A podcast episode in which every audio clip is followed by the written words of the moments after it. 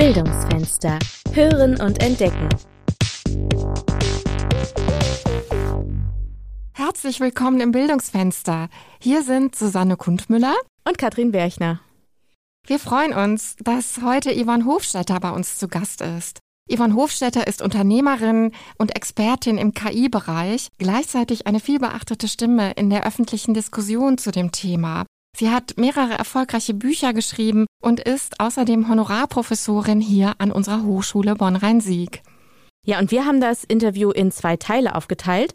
Im ersten, da sprechen wir über die KI in der Lehre. Ja, und im zweiten Teil, da gehen wir auf das Thema Social Entrepreneurship ein. Das ist besonders dann interessant, wenn man ein eigenes Unternehmen gründet. Dazu gibt Frau Hofstetter nämlich eine Veranstaltung hier an unserer Hochschule. Doch jetzt startet Susanne Kundmüller erst einmal mit der KI in der Lehre. Frau Hofstetter, in nahezu allen Lebensbereichen werden wir heute von sogenannten intelligenten Systemen unterstützt, die uns dabei helfen sollen, die besseren Entscheidungen zu treffen, sei es beim Einkaufen, bei Fragen der Gesundheit oder gar auch bei der Partnerwahl. Auch im Bereich der Hochschullehre ist Learning Analytics, also die Vermessung des Lernens, ein Thema, Allerdings eines, das zumindest an deutschen Hochschulen im Moment noch keine ganz so große Rolle spielt. Was denken Sie, wird sich das in Zukunft ändern? Nun gut, Sie haben ja gerade gesagt, dass künstliche Intelligenz in allen Bereichen verbreitet ist. Sie reden allerdings von der zweiten Welle der künstlichen Intelligenz. Wir unterscheiden vier Wellen. Die zweite Welle der künstlichen Intelligenz braucht sehr viele Daten, Massendaten, die werden durch ein neuronales Netz durchgeschoben und Hokuspokus kommt dann eben irgendein Ergebnis heraus. Es ist nicht wirklich eine Entscheidungsunterstützung, die hier erfolgt. Dazu müssten Sie in die dritte Welle der künstlichen Intelligenz voranschreiten. Da stehen wir jetzt erst ganz am Anfang. Es gibt nur sehr, sehr wenige KI-Firmen oder KI-Vorhaben weltweit, die so etwas überhaupt anbieten. Das sind künstliche Intelligenzen, die sehr viel menschlicher sind. Sie verhalten sich menschlicher, sie ähm, sie lernen menschlicher.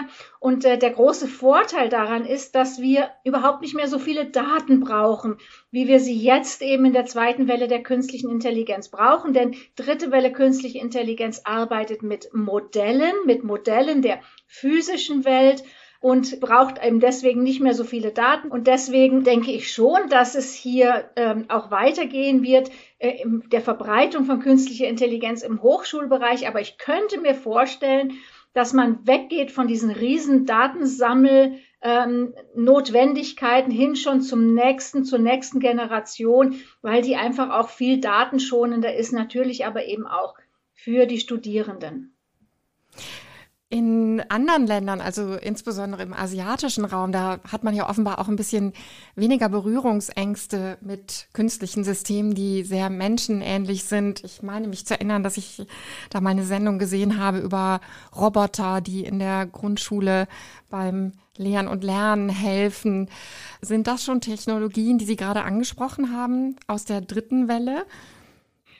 Eigentlich nein, weil ähm, künstliche Intelligenz ja nicht gleich Robotik ist. Ja, Sie denken mhm. natürlich jetzt einfach an menschlich aussehende Roboter, denen wir natürlich mehr Sympathie entgegenbringen. Nein, ich rede tatsächlich eben von KI, die in Rechenzentren läuft, aber es gibt ja viele menschliche Fähigkeiten kognitiver Art, ja. die die dritte Welle künstliche Intelligenz automatisiert. Und das hat nichts mit der physischen Erscheinung zu tun, sondern ich mhm. denke einfach an so Dinge wie, ich nehme meine Umwelt wahr. Ich entscheide, was ich in der Umwelt sehe. Ich verstehe den Kontext. Ich kann den Kontext dessen, was ich sehe, auch tatsächlich erklären. Ich kann nach vorne planen. Ich kann aufgrund meiner Planung nach vorne auch eine Entscheidung treffen. Ich kann diese Entscheidung ähm, beobachten, die Entwicklung dieser Entscheidung beobachten. Ich kann diese Entscheidung zurücknehmen oder ich kann sie revidieren. Und das sind natürlich alles Fähigkeiten, kognitive Fähigkeiten, die diese dritte Welle dann tatsächlich eben mit sich bringen wird. Ähm, dazu braucht sie aber keinen physischen Einschluss in Form eines, eines Roboters. Das ist nicht nötig. Mhm. Das erklärt so ein bisschen, ich hatte mich ein bisschen umgeschaut in der Vorbereitung, bin auf so verschiedene White Paper zu KI in der Hochschulbildung gestoßen und da war dann die Rede davon, dass es durchaus vorstellbar ist, dass die äh, Technologie Aufgaben im Bereich des Lehrens und Lernens nicht nur unterstützt, sondern äh, möglicherweise auch komplett autonom übernimmt. Gibt es da schon Vorstellungen davon, was das für Aufgaben sein könnten, die gut von KI übernommen werden können? Da sind wir wieder bei diesem berühmten Thema, wie viele äh, Aufgaben werden wegfallen in der Zukunft, welche Berufsbilder fallen weg. Ja, da ist schon einiges, was zur Automatisierung steht. Und Sie haben recht, die Fantasie geht einem deshalb durch mit der dritten Welle von künstlicher Intelligenz, weil sie halt tatsächlich eben der Kern der vollen technischen Autonomie ist, ja. Und äh, tatsächlich ist die, vierte Welle dann die Singularität. Das glaube ich nicht, dass wir dahin kommen, aber dass wir sehr viele kontextbezogene Aufgaben in, in der Wertschöpfungskette, auch an der Lehre, im Verteidigungsumfeld, wo auch immer automatisieren können, das glaube ich schon, weil auf dem Weg sind wir bereits. Mhm. Ein Beispiel, das in einem dieser White Paper genannt wurde, war die Aufgabe, Wissen aufzubereiten und zu vermitteln. Also eine Aufgabe, die man bisher vielleicht wirklich noch als Kernaufgabe von Lehrpersonen beschreiben würde. Was sagen Sie als Professorin, die ja auch selbst unterrichtet, zu so einer Vision? Also mir persönlich gefällt jetzt auch nach den Erfahrungen, die wir mit Covid gemacht haben, wo wir ja sehr digital arbeiten mussten, nicht so wirklich gut, diese Idee, weil es gibt ja diese schon ja jetzt ältere äh, Untersuchung von der Oxford University, welche Berufsbilder werden wegfallen durch beispielsweise ja künstliche Intelligenz. Und äh, hinten dran an der Studie, da hängt eine große Liste mit 100 äh, Berufsbildern. Und dann sind natürlich die, die mit Menschen zu tun haben. Also sag mal alles, was sich mit Gesundheit beschäftigt, was sich mit Lehre beschäftigt, mit Kindergarten, Schule, Universität, eigentlich gelten als sehr geschützt. Und das Ganze liegt natürlich daran, dass wir nicht bloß Wissensvermittlung betreiben, aber es geht ja doch tatsächlich um mehr. Äh, es wird ja viel Wissen auch vermittelt durch das, was ähm, künstliche Intelligenz jetzt nicht kann, nämlich ja, durch das, was zwischen uns geschieht, wenn wir tatsächlich im Raum präsent sind, durch unsere Körpersprache, durch die Mimik, durch die Gestik, das fällt ja alles weg durch eine künstliche Intelligenz. Und ähm, da muss ich halt schon sagen, wenn wir Lehre auf das reduzieren würden, dann würden wir wirklich auch weiter am Menschenbild äh, basteln und schrauben, weil wir eigentlich das Gegenüber dann zum Stück weit auch verdinglichen würden, wenn wir dem einfach nur so eine autonome Kiste hinstellen. Und der, im sozialen Umgang miteinander, da steckt ja so, so viel mehr drin als äh, nur jetzt die blanke Wissensvermittlung. Ja, ich rede ja auch mal einfach übers Wetter mit den mit den jungen Menschen oder über ich über weiß nicht was. Einfach ähm, dieses ganze Socializing, das fällt einem weg und das kann durch eine KI nicht ersetzt werden. Jedenfalls noch nicht und ich kann es mir auch nicht vorstellen. Absolut. Ich habe das auch so verstanden, äh, dass jetzt die Wissensvermittlung eben nur als ein Teil der Arbeit von Lehrkräften gesehen wurde in diesem White Paper und das ganze soziale, kommunikative, pädagogische natürlich bei äh, den Menschen bleiben soll. Aber für mich ist schon auch die Frage, ob man Lehren und Lernen nicht doch viel ganzheitlicher verstehen muss und ob man solche Aufteilungen überhaupt machen kann. Ich meine, was ist denn künstliche Intelligenz? Was ist Software? Das sind Werkzeuge, das sind Tools. Mhm. Es ist nur leider so, dass wir heute in unserer Gesellschaft das nicht mehr als solches verstehen. Ja, wir bauen das um, der, die Technologie um ihrer selbst willen, ja. Und sie übernimmt dann einfach auch sehr viel. Und das halte ich nicht für richtig. Ich glaube, hier braucht es einen Ausgleich, also zwischen dem Menschen und der Maschine. Ja, und, daran fehlt es einfach. Und da, da müssen wir, glaube ich, auch unser Denken ändern, weil ähm, wir müssen wirklich zurück auf die Idee, das ist ein Werkzeug. Das macht den Unterricht vielleicht irgendwie interessanter und es macht ihn vielleicht auch wiederholbarer und vielleicht auch ein bisschen strukturierter. Das hilft uns auch als Lehrkräften. Aber das ist kein Selbstzweck und es ist vor allem auch kein Ersatz für uns Menschen. Ja, da, da mhm. täten wir also den Studierenden, glaube ich, wirklich was an, wenn wir das so sehen würden. Deshalb wurde in dem White Paper auch für eine menschenzentrierte KI plädiert, was immer das sein mag. Ja gut, es gibt ja zum Thema künstliche Intelligenz, das hat die OECD jetzt ähm, mal zusammengesammelt, also schon vor zwei Jahren, rund um den Erdball ungefähr 250 bis 300 Dokumente zur künstlichen Intelligenzstrategie. Darunter sind ungefähr 80 Dokumente, die sich mit sogenannter ethischer künstlicher Intelligenz befassen. Und wenn man diese Dokumente liest, äh, die kommen einerseits, sag mal, aus Regierungskreisen, die kommen auch von großen Unternehmen, von Big Tech, die kommen von äh, NGOs. Wenn man das liest, dann konvergiert das doch gegen ein paar Forderungen, Anforderungen, die wir haben. Und diese Anforderungen menschenzentrierte KI die ist immer wieder dort erhoben und kein Mensch weiß, was es ist. Äh, ziemlich, in, ja, aber ziemlich interessante Entwicklung äh, tut sich gerade im Standardisierungsbereich. Und zwar gibt es eine internationale Ingenieurs- und Elektrotechniker-Vereinigung, äh, das IEEE. E. Und das IEEE e standardisiert auch äh, beispielsweise die Herstellung von Software. Und dort gibt es einen brandneuen Standard. Der Standard heißt IEEE 7000. Und IEEE 7000 spezifiziert oder standardisiert den Bau, die Implementierung von standardisiert wertebasiertes Engineering mit Blick eben auf beispielsweise ethische KI. Und dort wird sehr, sehr genau ein Prozess beschrieben und eine Vorgehensweise beschrieben, wie man eben bestimmte Werte, Werte, die eine Gesellschaft hat oder Wertqualitäten tatsächlich herstellen kann. Das Ding hat Hand und Fuß. Ich kann es nur empfehlen. Und weil wir gerade von Berufsbildern gesprochen haben, natürlich fallen Berufsbilder ja offensichtlich weg. Aber im Standard ist ein neues Berufsbild definiert, nämlich das des mhm. Value Leads. Also neben einem Produktmanager bei der Softwareentwicklung gibt es jetzt auch Value Leads. Und das ist eine mhm. ziemlich interessante Sache. Das ja. lohnt sich, da tiefer einzusteigen. In dieser Diskussion rund um den Einsatz von KI in der Hochschulbildung. Wenn man da auf die Studierenden blickt, da wird dann von Befürwortern gesagt, dass das Lernen sehr viel effizienter, effektiver begleitet werden kann, dass man anders unterstützen, personalisierter, individualisierter auf Bedarfe der Studierenden eingehen kann. Gibt es dazu eigentlich Untersuchungen, ob die künstliche Intelligenz in diesem Bereich, also als Lernbegleitung, besser oder zumindest genauso gut abschneidet wie menschliche Lernbegleitung? Ja, ich gehe davon aus, es gibt Qualitätsverbesserungen, das ist das eine.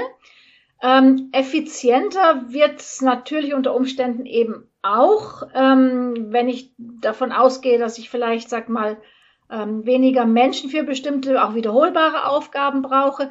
Aber ich habe halt grundsätzlich mal ein Problem mit dem Thema der Effizienz, weil die Menschen und gerade die Studierenden, die brauchen auch Zeit, damit die Dinge sacken, damit nicht alles rasend schnell geht, damit nicht alles noch effizienter ist und noch mehr aus der mhm. Zeit rausgeholt wird. Ich glaube, dass es Menschen krank macht und ich plädiere hier dann wieder auch dafür, diese Technologien wirklich nur als Werkzeuge einzusetzen und sie auch nur als solches zu betrachten.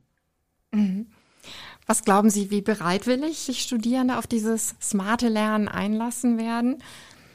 Ich würde sagen, das äh, dürfte ziemlich bereitwillig geschehen, weil die Generation, auf die wir jetzt dann langsam eben auch treffen an den Hochschulen, ähm, die sind es ja einfach schon gewöhnt. Und äh, wenn wir diese Dinge einführen, dann glaube ich, haben sie, wenn es gut gemacht ist, durchaus auch Spaß dran. Und das ist eben, um auf das gerade zurückzukommen, wenn wir solche Dinge einsetzen und engineeren, dann müssen wir sie so engineeren, dass die Studierenden sagen, ja, das finde ich klasse, das liebe ich, das will ich haben, ja. das hat echt richtig Spaß gemacht. Das ist die Aufgabe der Ingenieure, wenn es um solche KI-Systeme geht.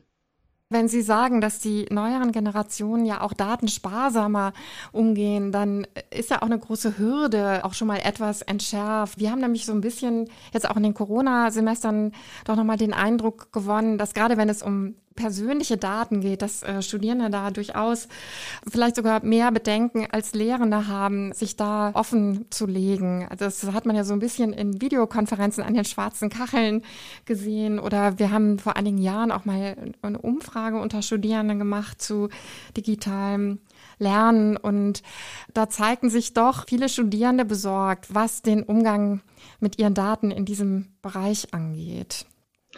Gut, zu Recht. Wir haben ja auch schlechte Erfahrungen damit gemacht. Ja. Ähm, mhm. Aber wie gesagt, da machen wir natürlich in vielerlei Hinsicht Fortschritte. Das eine ist natürlich der regulatorische Fortschritt. Also wir haben in der Zwischenzeit ja die äh, europäische äh, Datenschutzgrundverordnung und das ist ja auch wirklich jetzt weit gesickert und wird auch äh, weitestgehend beachtet. Das ist mal das eine. Auf der anderen Seite ist natürlich Sensibilität da. Was kann mit Daten alles gemacht werden? Dass Studierende da sensibel sind, das finde ich gut. Für die Lehrenden ist es natürlich schwierig, einfach vor diesen 50 schwarzen Kacheln zu sitzen und ähm, man, man spricht einfach irgendwie in so einen Tunnel rein. Und das macht also wirklich überhaupt keinen Spaß. Aber wie gesagt, und dann eben auch bei den neuen Systemen, die jetzt dann so, sag mal, in den nächsten Jahren äh, zur Anwendung kommen, egal in welcher Domäne, ähm, da geht es eben darum, die direkt eben so zu designen, dass sie diese Bedenken der Studierenden oder der Nutzer der Stakeholders dann tatsächlich auch aufgreifen und in Technik umsetzen. Das geht nämlich. Und ähm, da hoffe ich drauf, und deswegen freue ich mich da durchaus auch auf das, was wir in der Zukunft sehen werden an neuen Systemen, neuen ja. Generationensystemen. Nach richtig viel Spaß, liebe Frau Hofstatter, hört sich auch die Veranstaltung zum Thema Social Entrepreneurship an, die Sie im vergangenen Semester an unserer Hochschule angeboten haben. Eine Veranstaltung, bei der zwar keine KI zum Einsatz kam, die Sie aber komplett online gehalten haben, richtig? Ja, das stimmt. Zunächst mal muss ich sagen, äh, dass ich das Blog-Seminar äh, sehr lange vorher vorbereitet habe. Also ich habe im, im Sommer bereits angefangen, äh, das alles aufzubereiten und ich habe mich entschieden, die, sag mal, die Lektionen, die ich halten wollte, aufzuzeichnen als, als Videos. Und dann war es eben so, dass ich mir eine, einen, einen Treffpunkt, weil wir mussten es online machen, weil wir hatten eigentlich in Bonn ein, ein sehr schönes, sehr schöne Räume in Aussicht. Aber ich wollte dann etwas Ähnliches haben, eben online. Und es gibt äh, ein Berliner Startup, äh, die versuchen eben genau dieses Feeling, dass man da zusammen ist und dass man da irgendwie an die, an die Wände malt und so, ne? äh, das irgendwie ein bisschen abzubilden ähm, mit einem bestimmten, ja, es ist ist auch wie WebEx, nur mit anderen, etwas anderen Funktionalitäten. Ja, aber schon ganz anders, ne? Ich habe mir das auch mal angeguckt. Das ist ja wie ein Raum und ich wurde auch von einem virtuellen Teilnehmer oder Gastgeber empfangen, der dann auch mit mir gesprochen hat, mich zwar gewarnt hat, dass das ein voraufgezeichnetes Filmchen ist, aber ja, das hatte schon äh, eine sehr heimelige Atmosphäre, in der man auch rumlaufen kann, ne? Richtig, Sie können sich dort bewegen. Sie können den Hintergrund ändern. Der Hintergrund mhm. ist ein Foto.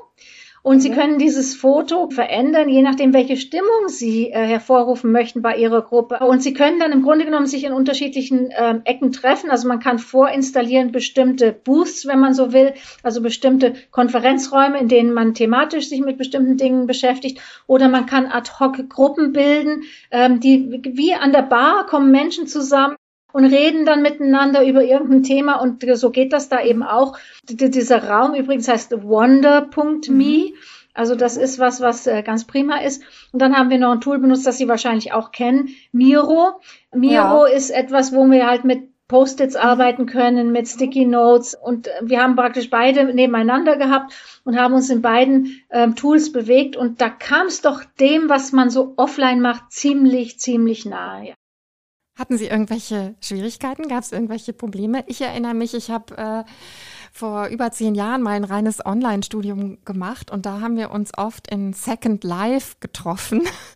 Und äh, damals, das war noch relativ schwierig mit den Avataren und äh, also da hat man sich immer mal verloren. Ich bin da ständig in so einem See ertrunken und kam da nicht mehr raus. Äh, ähm, lief das hier bei Ihnen alles glatt? Nee, das lief, das lief wirklich alles glatt. Es hat alles wirklich tadellos gut geklappt. Trotzdem hätte ich natürlich die Studierenden auch gerne mal so getroffen zum ja. Essen oder so. Bedeutet das, dass Sie das auch in Nicht-Corona-Zeiten nochmal so machen würden? Wenn der nächste äh, Studiengang Startup Development losgeht, werde ich sicherlich auf all diese Dinge wieder zurückgreifen. Aber wenn es so ist, dass praktisch das nächste Mal möglich ist, sich in Präsenz zu treffen, werde ich auch in Präsenz nach Bonn kommen. Das ist wieder, das ist ganz klar. Das ist ganz klar. Ich denke auch, wir konnten gute Erfahrungen jetzt in der Corona-Zeit sammeln, was das digitale Lehren und Lernen angeht. Und ich hoffe, dass auch ein bisschen was erhalten bleiben wird. Im Moment stehen die Zeichen ja wieder sehr auf Rückkehr zum kompletten Präsenzunterricht. Wäre schade, ne? wenn man das ganz aus den Augen verlieren würde. Also das glaube ich nicht, dass wir das ganz aus den Augen verlieren, weil die Arbeitswelt hat sich tatsächlich auch verändert, auch bei uns. Also bei uns ist es tatsächlich so, dass wir nicht mehr so oft im Büro sein werden, also in Präsenz uns, sondern das, was sich jetzt eingeschliffen hat in der Corona-Zeit, das wird auch durchaus so fortgesetzt werden. Ähm, und das glaub, deswegen glaube ich, an der Hochschule wird vieles von dem, was wir jetzt gemacht haben, nicht verloren gehen. Ja, mhm. bestimmt nicht. Liebe Frau Hofstetter, bis hierher vielen lieben Dank. Über den inhaltlichen Teil Ihrer Veranstaltung spricht dann beim nächsten Mal meine Kollegin Katrin Berchner mit Ihnen. Vielen lieben Dank, dass Sie da waren und bis zum nächsten Mal.